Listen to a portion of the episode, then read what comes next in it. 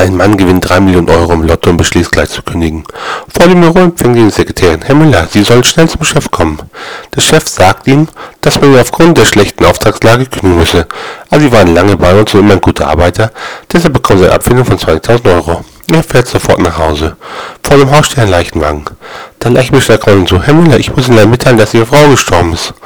Darauf bildet er sich, naja, wie man so schön sagt, wenn's läuft, dann läuft's.